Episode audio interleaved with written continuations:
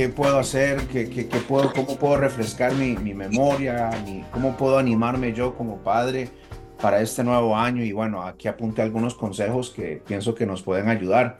Y vamos a ir. El, el, primer, el primer consejo es algo de lo que Ana estaba hablando al principio, cuando nos estaba hablando de, de su dinámica ¿no? que tiene en el hogar.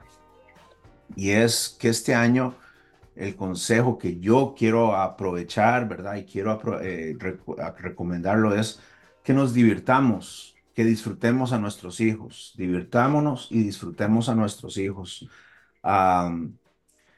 es muy fácil en nuestra en nuestro intento por ser verdad, buenos padres, buenas madres, enfocarnos en, en, hacer todo como, como se dice en inglés, by the book, al, pie de la letra, bueno, esta rutina, esta otra, y, todo tan rígido que muchas veces eh, yo tal vez lo he sentido, lo hemos sentido con mi esposa, se nos olvida que nuestros hijos están creciendo y que estamos tal vez este, eh, olvidándonos también de, disfrutar de esa, eh, de esa etapa de padres. Entonces este consejo me, me, gustó mucho. Hay algo que he estado escuchando en internet y les soy honesto, no, no es, no sé si es científicamente comprobado, pero lo he estado escuchando más y más y es que, eh, eh, no sé si has, has, escuchado esto, Ruth o Laurencia, que, que desde que nacen nuestros hijos hasta los 18, 19 años, los vemos cada día, ¿verdad? Por todos esos años. Pero ya una vez que tal vez ellos crecen y comienzan a ir a la universidad o tal vez se casan, de ahí hasta el resto de mi vida o de nuestras vidas, los vamos a ver un total de solamente un año. No sé si me explico, si me voy a entender. O sea, porque comenzamos a verlos, ok, ahora solamente para, para Spring Break o solamente para un par de días para, para Thanksgiving, un par de días para Navidad y así van, ¿no? Creo que hay algo de verdad en eso, tal vez en lo personal, ¿no? Porque ya, mi papá vive en Costa Rica, mi mamá vive en California y por lo menos a mi mamá llevó varios años de no verla, ¿no? Este, entonces hay algo de verdad. Entonces yo creo, al pensar en mis hijas, eh, en Victoria, en, en, Olivia, eh, no sé qué tan cierto es, pero por lo menos me pone en perspectiva eso, que debo de disfrutar esa etapa de, de papá. Eh, jugar con ellas, este, pasar tiempo con ellas, pero realmente disfrutar. No sé si es, eh, ¿qué opinan ustedes, Selene, Ana, Laurencia, este, también la bienvenida a Isabel? ¿Pudieran decir que estamos disfrutando nuestra etapa de papás? Pues si puedo empezar yo, porque es la primera vez que vengo. Es que justo acabo de, platicar de eso ayer con mi esposo y mis hijos tienen, mi bebé tiene 20 años, va a cumplir 21 en dos meses. Y, y mi hermana ahorita está tratando de embarazarse por primera vez, tiene 42 años. Yo me embaracé a los 24, que es la edad que tiene mi hija. Entonces ayer estaba hablando con mi esposo y le dije, ¿cómo te atreviste así, a que me embaracé de la edad que tiene ahorita nuestra hija, ¿no? dije, imagínate a Mía, se llama mi hija, está embarazada ahorita y ella tiene su pareja y ya está viviendo juntos hace siete años y trabaja sola y todo, ¿no? Es mucho más responsable que lo que yo era a su edad. Mm. Em, y me dijo, sí, pero imagínate, o sea, ahorita todavía estás joven, ¿no? Y ya se fueron los niños y todavía nos queda mucha vida por delante. Yo siento, o sea, y se lo dije, que yo estaba, era nueva en este país, o sea, yo me embaracé y tuve a mis hijos, a, a, la, a mía, al año de haber llegado a Estados Unidos. Entonces no tenía un support network, como dice Ana, la señora Ana, ¿no? Estamos solos, yo estaba sola. Entonces me estaba muy estresada en ser la mejor mamá y, y, ser todo, ¿no? Porque no tenía amigos, no tenía familia, no tenía nada. Entonces, no sé si lo disfruté y ahorita le dije a mi esposo, quiero ver, no había teléfonos, ¿no? En ese entonces, hace 24 años, no había celulares, eran videocámaras que tengo que ver cómo voy a ver, ajá, tampoco tan grandes, Jonathan, o sea, estaban chiquitos, no. Entonces quiero ver los videos para ver si, porque se nos olvida, señoras Ana, Selene, Isabel, se nos olvida, también Jonathan, la organización no, y lo que era que estuvieran chiquitos nuestros hijos. Entonces, yo era el nervio de, ya tiene que tomar la siesta, ya le toca la papilla, ya le toca la, esta, ¿no? Entonces, sí disfrutar porque sí es se pasa muy rápido, mamás y papás. Es cierto, muy, muy, muy cierto. Sí. Este, yo siempre el consejo que les doy a las mamitas cuando a veces este, están muy ansiosas de trabajar y se entiende por las situaciones que las estamos pasando, pero digo, hagan lo posible de quedarse en casa y disfrutar a sus hijos, porque pasa algo curioso y, y esto lo leí en un libro, pero ahora lo estoy viviendo, que cuando están pequeños, este niño te pide llevarlo al parque. Ah, no puedo porque tengo que lavar. Ah, no puedo porque eh, tengo que hacer la comida. Y siempre tenemos una excusa que no es realmente una excusa, es una realidad, es, es una razón de no poder hacer las cosas. Pero luego resulta algo muy curioso, que se invierte los papeles. Y ahora nosotros de padres adultos les pedimos a nuestros hijos adultos, ¿por qué no has venido a verme? Ah, es que no tengo tiempo, mamá. Tengo que, es que voy con la novia, es que voy con los amigos. Ahora ellos son los que no tienen el tiempo para, para los padres.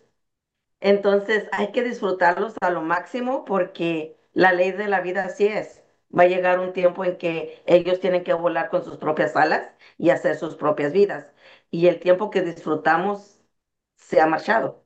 Entonces ya no los vamos a disfrutar de la misma manera. Por eso cuando vienen los nietos queremos desembocar todo eso que no pudimos con los hijos y, y retomar esa vida que perdimos con nuestros nietos porque ya lo que pasó, pues ya no lo podemos regresar. Así que tenemos que disfrutar ese momento que perdimos por X con nuestros hijos. Entonces eso lo estoy viviendo yo ahorita. Mm, interesante. Yo tuve una Selene. experiencia ah, perdón. Oh, no, no, perdón. Bueno, dale, Ana. Y luego Selene. No, Selena está bien, yo ya he hablado mucho. Siempre hablo mucho. Ok. Bueno, Selene y después Ana. No, yo, yo de mi parte, la verdad, estoy muy de acuerdo con todos. Y como dice la señora Laurencia, es muy cierto, lo veo en mi mamá, que pues nosotros somos de un ranchito humilde, pero pues como ella dice, a lo mejor no les di lo que ahora les puedo dar a mis nietas. Y a veces uno como ahorita que yo ya soy madre, entiendo muchas cosas por las que pasó mi mamá, mi papá. Y yo digo, pues sí, también es difícil ser padre, es difícil ser hijo, pero se batalla a la vez, pero sí uno, la verdad, necesita darle mucho tiempo a los hijos, más en la edad que están con nosotros, porque como dice usted, ya cuando de 18 o 19, uno no sabe ya si se van a casar o van a agarrar una carrera, no es siempre van a estar con nosotros. Pero sí, la verdad, sí, estoy muy de acuerdo con todos. Sí, qué bueno. Yo estoy, en- bueno, mi hija mayor tiene 12 años, entonces está en esa transición de entre eh, ya teenager, jo- jovencita, entonces como que ya estoy notando, estoy notando que le da como esa vergüenza de, de, ya estoy viendo que ya no soy el cool guy. Mi hija menor de 6 años, Dad, you're awesome, man, you're súper fuerte y ya, ya, ya yo no soy como el cool guy para mi hija mayor, pero a la misma vez estoy disfrutando de esa etapa, hasta, o estoy aprendiendo para no llorar, ¿verdad? Eh, aprendiendo a disfrutar esa etapa porque me, me, me da vergüenza, eh, me da... Disfruto darle un beso cuando va a entrar a la escuela y que llega, no, daddy. Y, eh, hey, I, I don't care, man, no me importa. eh, venga, venga, abrázame, mi chiquita. Entonces, este, aún eso estoy, aprendiendo a disfrutarlo, ¿no? Esa, es ver a ella crecer y madurar. Entonces, creo que ese consejo es, es, es, es, da- va, va el clavo para todos nosotros. Ana, ¿ibas a comentarnos algo? Justamente hoy tuve una, un momentito así como de 5 segundos de, de lucidez cuando estaba mi hijo, trato de cuidarle mucho su, su siesta, ahorita que tengo la oportunidad, este, algún día, en alguna otra plática, les contaré la historia de mi hijo, pero este, fue prematuro y, y ahorita pues la verdad es, estoy enfocada en él, estoy súper enamorada, así como imagino que todos ustedes de sus propios hijos. Pero esta, es- esta tarde precisamente eh, le tocaba su siestecita y yo soy muy celosa con su siesta. Yo, si eso es su siesta, es como que el mundo se tiene que parar porque mi hijo va a tomar su siesta y no, a menos que sea una emergencia, lo despierto. Yo dijo que, que tome su siesta. Y, y me dice, este, bebé, tiene, cumplió dos años en diciembre, y me dice, bebé, y, y me señala la cama, y le, porque le digo, vente como bebé, así que se, que se acuesta aquí en mis brazos. Y le digo, sí, ándale, vente. Y de repente, pues, se quedó dormido en mis brazos. Y yo me quedé, me dormí como cinco minutos con él, y yo dije, gracias, Señor, que tengo la oportunidad, porque sé que, pues, lamentablemente, eh, aquí las distancias y, y las familias y todo eso, los trabajos, no, muchas nada más no, no pueden hacerlo y yo así, Señor, gracias porque puedo hacer esto. Y yo sé que si llega mi esposo y no hay comida, me va a decir, oh, está bien, yo te lo cuido y haz comida, no me va a exigir ni gritar ni nada porque él sabe que lo que es cuidar al, al bebé y está muy consciente. Entonces me dice, no, tú, tú encárgate del hijo y ya comeré frijoles o algo, no como nada, no pasa, o sea, pero tú al hijo, si el hijo quiere brincar, tú le dices que tan alto. Entonces, tener esa, esa, ese apoyo también es, es muy importante, eh, pero si no, tratar de encontrarlo, tratar de encontrarlo. Fuimos al parque el, el domingo y, y él estaba extasiado, esa es la palabra, extasiado. Subía y bajaba, subía, el mismo juego, él estaba encantado y, y, y verle su cara, ese fue mi mayor logro.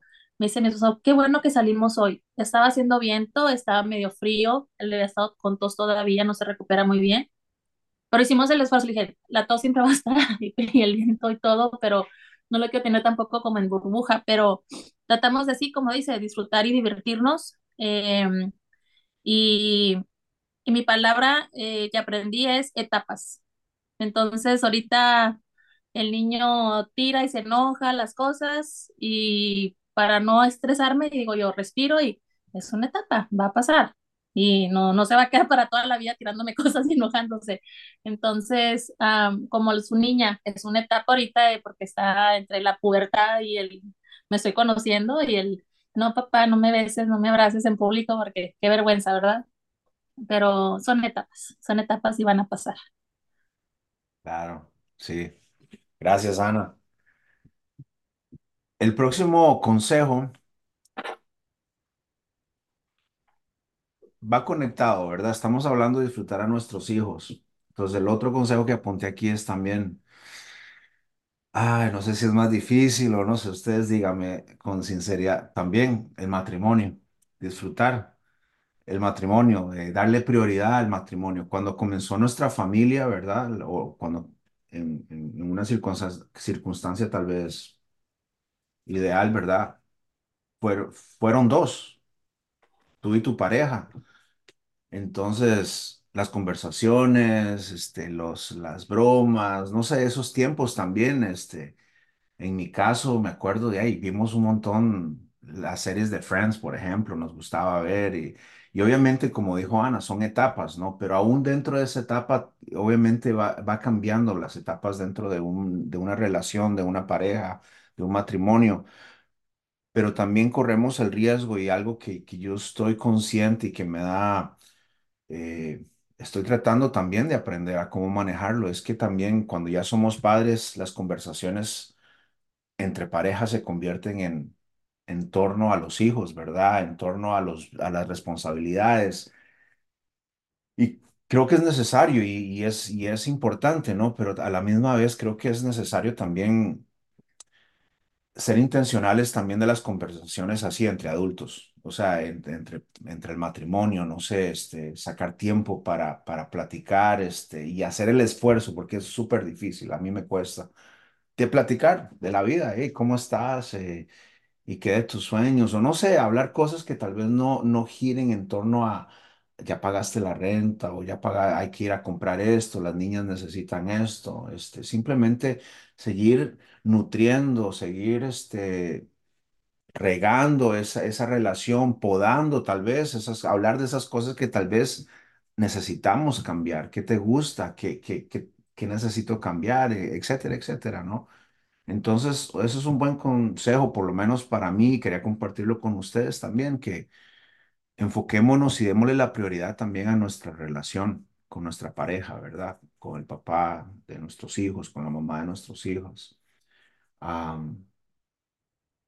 y creo que es un desafío bastante porque la, la, la, la sociedad en que vivimos, trabajamos mucho, eh, la rutina tiende a, a, a separarnos, por, por así decirlo, ¿no? Entonces, por eso necesitamos ser intencionales al respecto. No sé qué opinan de este consejo.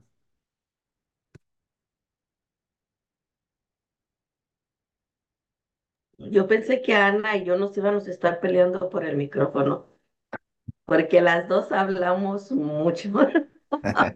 Me, me estoy conteniendo porque no quiero, ay, la que siempre habla. Ándale, así estoy yo, por eso me quedé así viendo a ver quién iba a hablar, pero como no se animó nadie.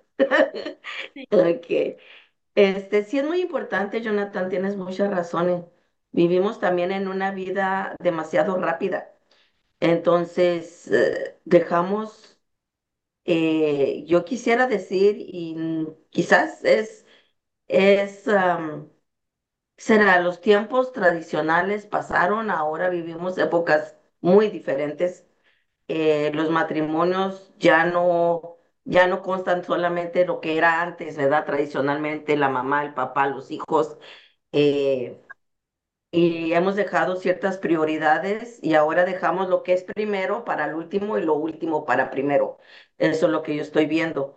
Y vuelvo a hacer hincapié, hacemos prioridades en muchas cosas que son efímeras, que pasan, que no, no tienen mucho valor en cuestión sentimental y emocional, porque nos estamos enfocando más en el valor material, porque tenemos que sobrevivir. Entonces, de primero, como decía Ana, son etapas que estamos con nuestros hijos, porque son dependientes a nosotros. Pero luego esos hijos crecen y ya para entonces ya la relación muchas veces entre parejas se enfrió, en veces por cuestiones egoístas que regularmente en este caso es el hombre, y no estoy atacando al hombre directamente, sino en general, de que eh, se distancia un poco y deja la responsabilidad sumamente en la mujer de crear a los hijos. Y la mujer, por otro lado, siendo el hecho que nosotros cargamos al bebé en nuestro vientre por nueve meses, que al salir lo creemos nuestro. Entonces nos es difícil compartirlo con el, con el varón. Yo lo he visto en mis hijos, lo he visto en mí misma, en familia, en amistades. Es mis hijos, yo lo educo, yo lo guío, es mío. Y el papá viene a formar una segunda parte, ya no es parte del grupo, hasta que los hijos crecen, pero ya para cuando entonces crecen, que ya no más queda la pareja sola, se ha perdido mucho, se ha perdido la comunicación. Yo y mi esposo nos encontramos en esa situación recién que mis hijos salieron de la casa por un tiempo no me di cuenta de lo que le llaman el empty nest, porque yo trabajaba full time, iba a la universidad a tiempo completo. Entonces, ya cuando terminé la universidad y ya nomás me quedaba el trabajo, fue cuando me cayó. Ah, caray, ¿dónde está la música alta de heavy metal? ¿Dónde están los pleitos de mi mamá? Este ya se tardó mucho en el baño. Y, y mira que se llevó el carro y me tocaba el carro a mí, porque nomás tenían los dos carros. Entonces iban con la novia, pero se peleaban por el carro porque se lo había llevado el mayor y, y era el que siempre jalaba con esto. Y decía yo, oye, ¿qué pasó? Entonces íbamos mi esposo y yo a salir y ya no teníamos conversación, porque la conversación durante el tiempo que los hijos están en la casa era de, oye, y este hizo esto y no fue y no terminó la tarea y te fijaste que llegó muy noche y bla, bla, bla. Y cuando ya no están los hijos, ya no hay conversación, ya se enfrió la relación. Y al principio de la relación somos solamente dos, tu pareja y tú. Y al final del día, de la vida, terminas igual como empezaste, tu pareja y tú. Entonces esos hijos fue un tiempo medio que por cuestiones de la vida, este, te robaron, por decirlo de alguna manera, esa parte de la relación que había de un principio. Entonces, para volver a realizar y volver a reconstruir esa relación, eh, cuesta, cuesta trabajo, cuesta sacrificios, cuesta uh, dejarte a ti mismo, tu egoísmo quizás de nomás pensar en, en, en uno y involucrar también a la otra persona. Al menos eso es lo que yo he experimentado y hemos estado trabajando sobre, sobre de, de esto. Y es de lo que nos dimos cuenta. Ya mi bebé tiene 30 no, acaba de 39 años. Oh, carambas. Mi bebé tiene 30. Bueno, no, bueno, ya se me notan las canas. Pero sí, hay que, hay que trabajar sobre de eso, sobre siempre mantener la relación viva entre pareja. Sí. Gracias. Ok, Ana, es todo tuyo. No, pues estoy escuchándote y aprendiendo, obviamente, eh, sí he escuchado mucho como la palabra ese del emptiness y, y fíjate que algo que me, que me llamó mucho la atención, en este verano antes de entrar a clases tenemos eh, un entrenamiento los maestros y mm, la jefa de mi director y de varias escuelas hizo su presentación para darnos la bienvenida y nos habló acerca de ella. Este, y algo muy chistoso, como dices, eh, ella se dedicó a, a, trabajar y su esposo también, este, también está en, en el ramo de la educación. Y, y, ya que se fueron sus hijas a la universidad, dice que se acaba de dar cuenta que solamente fue a un field trip de su hija. Y, y yo así, me quedé así como pasmada, mi bebeta no se enfermaba, pero siempre eh, desde que salí embarazada dije, Ay, me, me, gustaría quedarme en casa, me gustaría quedarme en casa, pero tengo trabajando desde los 11 años, entonces como que algo así como que no, yo siempre he trabajado, ¿cómo dejar de trabajar? Y las veces que me he quedado sin trabajar, este, he caído como en quito estrés, como que yo ahora voy a hacer y, y en vez de, de, calmarme y relajarme, no, he durado como dos meses sin trabajar eh, desde los 11 y fue bien difícil, me dice, que no, es que a ti te gusta trabajar y está bien, o sea, es parte de, de las personas, unas personas gusta estar en casa, yo no te veo en casa y, y, decidimos que iba a trabajar después del embarazo. Este, y, y ahora que me quedo en casa, digo, se me hace tan difícil estar en casa por el hecho de, de los tiempos. Eh, cuando trabajas, pues tienes un horario, más en, en, la escuela, que a las, a las 9 comen, que a las 8 van a clases especiales, que regresan al recreo, y entonces ya estás con una rutina muy establecida. Ya tengo 11 años de maestra, entonces fue un shock muy, muy difícil. Lo estoy disfrutando. Apenas este, hace poco que ya empecé a, a disfrutar, pero todavía cuando salí a trabajar, eh, pues salí a la semana que han entrado los niños a clases y todo el mundo, qué buena decisión. Y yo, ¿qué? No me quieren. Todo el mundo, nomás la persona de limpieza me dijo, ¿cómo que se va a ir? Porque yo era las maestras que me quedaba tarde con ella hasta cerrar la escuela a veces. Entonces, um, y mi esposo y yo, cuando tomamos la decisión, esa, esa fue una de las razones de que los dos trabajamos, somos eh, trabajadores de que nos quedamos tarde y este niño vamos a llegar por las 6 de la tarde, llegar a bañarlo y a dormir, ¿qué día le vamos a dar?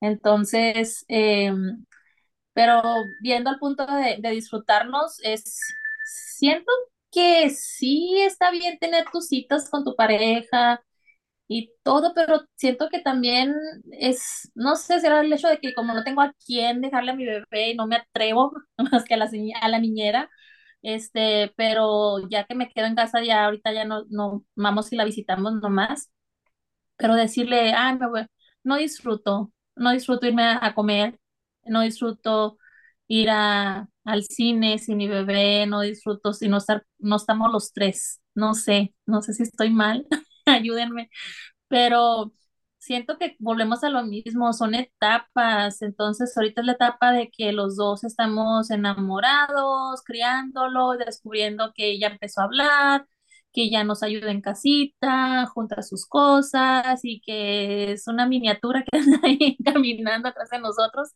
Entonces, eventualmente, pues él va a regresar, vamos a entrar a la escuela, yo voy a entrar a trabajar otra vez, con el favor de Dios.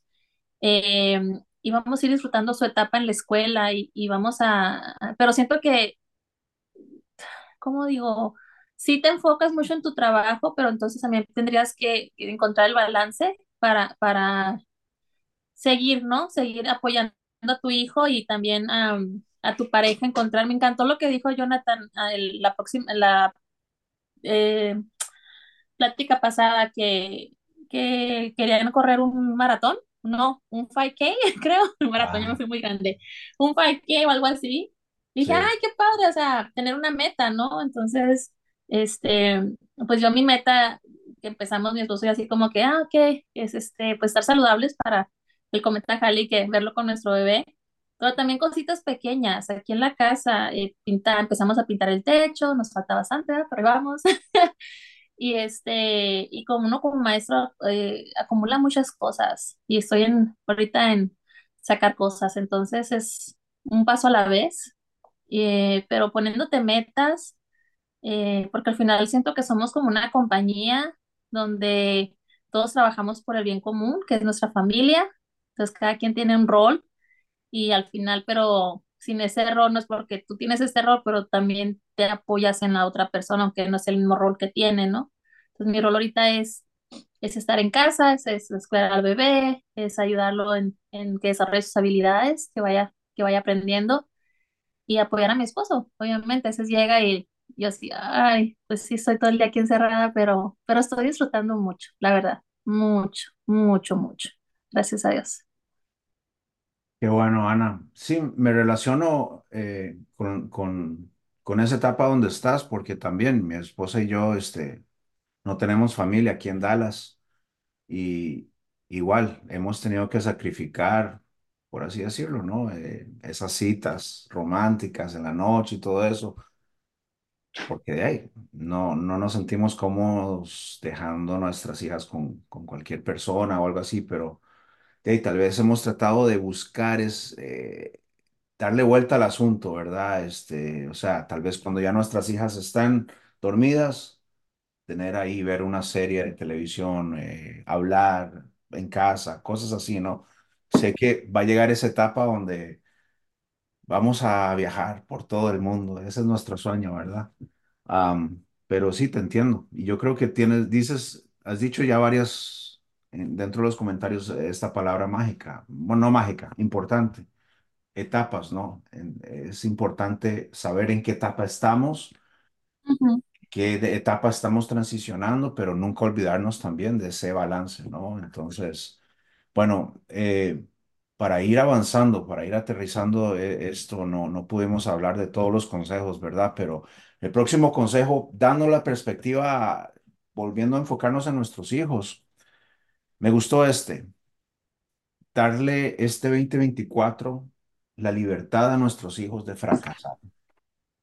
darle la libertad a nuestros hijos de fracasar. Creo que ya hablamos de eso tal vez antes eh, de que viniera Ana o Selene, pero sería bueno tocar ese tema otra vez, enseñándole a nuestros hijos, me acuerdo del título, enseñándole a nuestros hijos a fracasar, ¿no? Entonces, este año démosle la libertad. ¿Por qué? Porque muchas veces desasociamos el fracaso con el éxito y por lo que poquito que he leído o aprendido es que no, el, el fracaso es parte del éxito, es, es parte de, de, ¿por qué? Porque ahí es donde aprendemos, ahí es donde, donde nos damos cuenta qué es lo que aprendemos resiliencia, re- aprendemos a levantarnos, a enfrentar las situaciones, ¿no? Eh, difíciles. Entonces, ¿y por qué digo o por qué apunté así de esta forma, darle libertad? Porque muchas veces nosotros como papás, como padres, eh, no sé si es, si es lo mismo con, con un papá, con un hijo, pero por lo menos, no sé, solo puedo hablar yo mi como papá con mis hijas. Men, eh, me da miedo el, saber que, que, que van a fracasar o que van a cometer un error. Este, y, y, mi intención, mi primer instinto es tratar de protegerlas o sobreprotegerlas, ¿no? Y, y debo de cuidarme, yo como papá, ¿no? Este, eh, porque es necesario que ellas aprendan que se caigan ah, filosófi- filosóficamente hablando, ¿no? Y que se aprendan a levantar. Ah, entonces, es, es, eh, creo que este es un buen consejo para tenerlo ahí en la, en la mente, ¿no? Eh, este nuevo año 2024, darle libertad, darle permiso a nuestros hijos a fracasar. Se podría usar la palabra equivocar en vez de fracasar. Fracasar se me hace una, no sé si crecí con esa palabra este, pensando que fracasar es algo muy malo y es donde siento que muchas personas eh, pues hasta suicidan, se suicidan, ¿no? Porque como fracasé en esto y, siento que, que, aprendemos porque todas las personas que están ahorita en puestos con compañías muy grandes eh, se equivocaron alguna vez, hicieron errores, a lo mejor no, no, no rindieron en el primer informe, en el primer trabajo que tuvieron y ahora son CEO de, no sé, de Apple o de, o de las de, de Amazon o cosas así, y, pero si te pones a hablar con ellos son personas que, que se equivocaron, muchos, y, y en lo que es eh, prueba y error, ¿no? O sea, te equivocas, aprendes y la siguiente lo mejoras. Entonces, yo siento que yo usaría mejor la palabra, no sé si, ¿cómo opinas? Ana, yo creo que Ana me quitaste la palabra de la boca, eh, porque sí, el poder de las palabras es fuertísimo, ¿no? Eh, mi cuñada está en todo un tomó todo un curso sobre eh, hipnosis para, el, para dar a luz. Y ahí fue donde le hablaron sobre el poder de las palabras, ¿no? Que, por ejemplo, en vez de llamarle contracción a las contracciones, o sea, nada más piensas en contracción y o sea, estoy segura aquí que las cuatro mujeres que están aquí sintieron así, ¿no? Porque la palabra solamente tiene mucho poder, ¿no? Eh, eh, trabajo de parto, ¿no? O sea, que tienes que trabajar, o eso de se alivió. O sea, yo cada vez que mis educadoras llegan y me dicen, cuando me, me alivié y yo, ¿estabas enferma o qué? ¿No? O sea, el embarazo no es una enfermedad. Entonces, tenemos que cambiar el lenguaje, ¿no? Es que cuando, se, cuando se alivia mi clienta, tiene gripa, tiene varicela, no, o sea, no está enferma. Entonces, estoy de acuerdísimo, Ana, con lo del fracaso, porque ¿qué es el fracaso, la verdad? O sea, no, eh, yo creo que eh, yo le llamaría resiliencia, resiliencia, ¿no? Eh, darles a, a, nuestros hijos y a nosotros mismos espacios seguros para, para ser resilientes, para, para rebotar cuando algo no nos sale, ¿no? Que no que sí que fracasemos, que nada más no nos salió. Escuché un, una cita ayer que se me quedó súper grabada, que dice, el dolor es inevitable, pero, y el, pero el sufrimiento es opcional, ¿no? O sea, pain is inevitable and suffering is optional. Entonces, va, siempre va a haber dolor, siempre va a haber eh, pues, desgracias y cosas feas, pero cómo reaccionamos nosotros, eso sí lo podemos controlar, ¿no? Entonces, creo que sí es verlo desde otro enfoque, pero entiendo lo que dice Jonathan, no ser paracaídas porque entonces así no les estamos enseñando nada a nuestros hijos.